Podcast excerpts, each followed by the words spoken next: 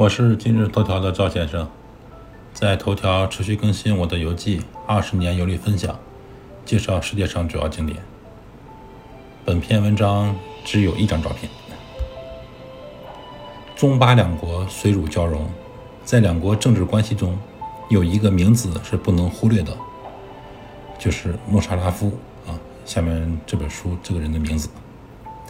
这本穆沙拉夫的传记是我在伊斯兰堡买的，现在封面上还贴着价签是两百五十卢比。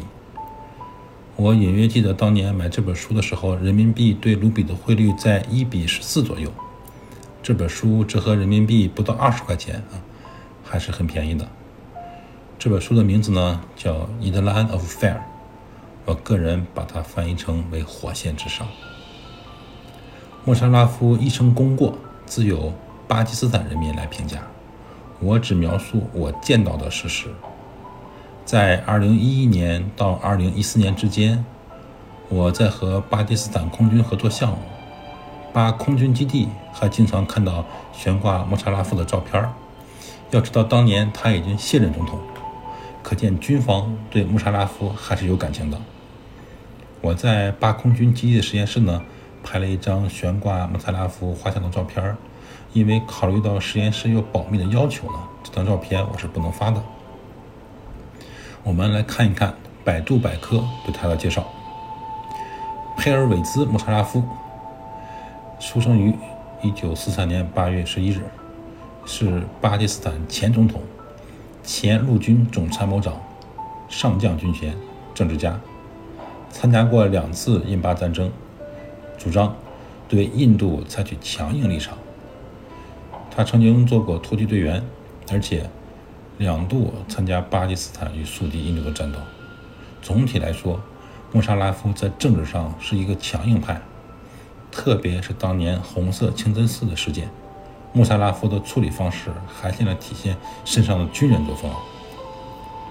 穆沙拉夫引起国际关注，在于以军人的身份解散政府。咱们来重新捋一下这个时间线。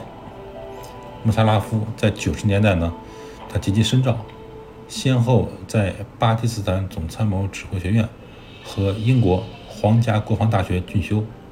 穆萨拉夫他曾经获得过卓越、新月等这些勋章。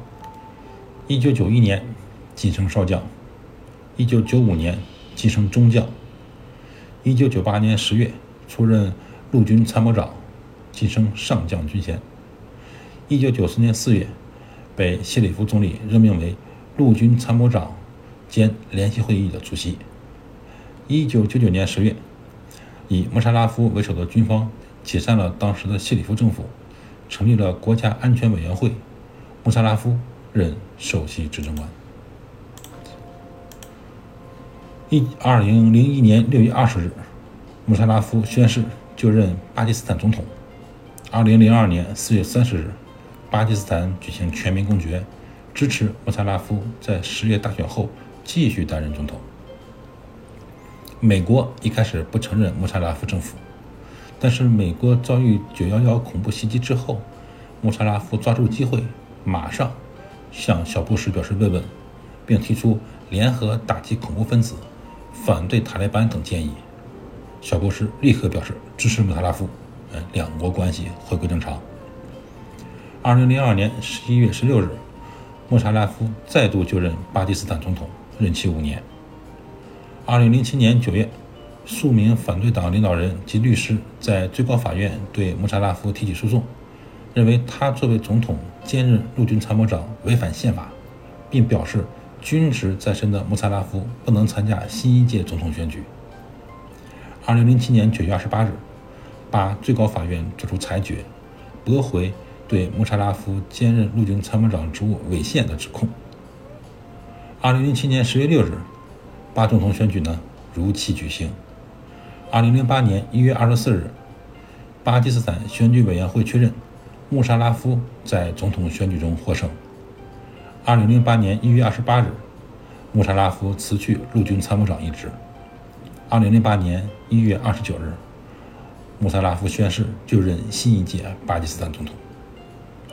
二零零八年八月十八日下午，巴基斯坦总统穆萨拉夫在伊斯兰堡总统府向全国国民发表电视讲话，表示，为了国家和民族的利益，他辞去总统职务。自七日起闹得沸沸扬扬的弹劾危机，终于以穆沙拉夫的辞职而宣告结束。二零一一年二月十二日，巴基斯坦反恐法院向巴前总统穆萨拉夫发出逮捕令。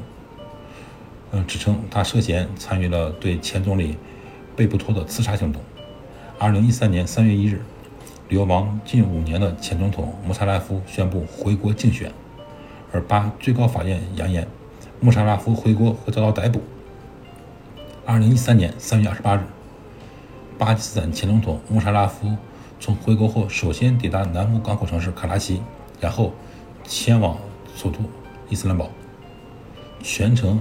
由安全部队负责其个人安全，安保措施还包括在穆沙拉夫位于伊斯兰堡市区的住所外部署了几组突击队队员，设置路障，以及在相关区域加强强那个警戒。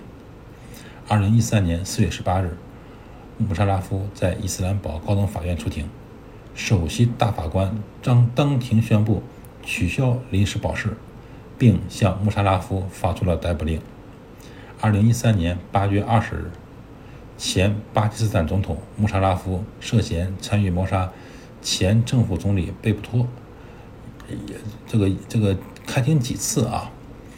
巴基斯坦检察官正式对穆沙拉夫提出了包括谋杀在内的三项罪名。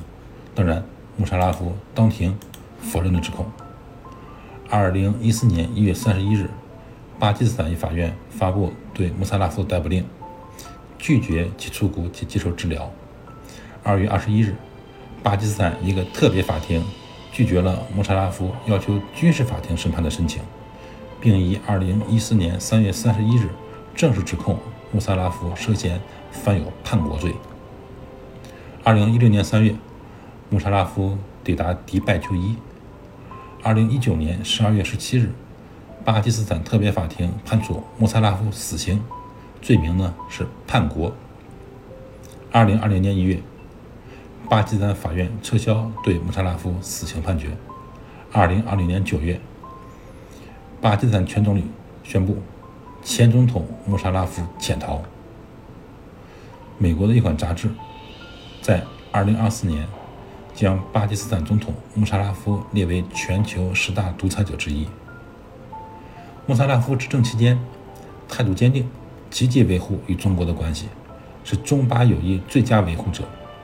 中国的网站上啊，经常出现以下语句，这个是我从网站上摘抄的呃几句话。当中国需要帮助时，他第一时间举全国之力出手相救，捐钱捐帐篷，哪怕连专机上的座位都拆了，也要尽可能为我们多出一点力。这说的就是。五幺二汶川地震期间，巴基斯坦援助中国帐篷的事儿，还有，当西方国家纷纷抵制零八年北京奥运会时，他又第一个挺身而出，以最高规格的礼仪来接待奥运火炬手，以此表达对中国深厚的情谊。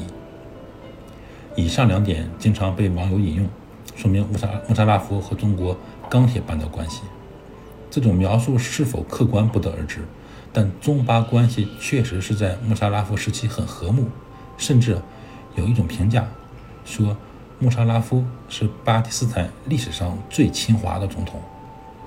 不过事情的进展总是出人意料，在奥运会进行期间，巴基斯坦发生了政变，总统穆沙拉夫下台。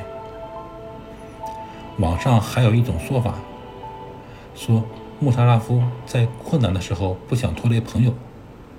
穆沙拉夫说：“在我流亡期间，巴基斯坦的新总统依旧和中国保持着深厚的情谊。如果当时我来中国，很有可能会影响中巴两国的关系。”赵先生，二零二二年十二月七日。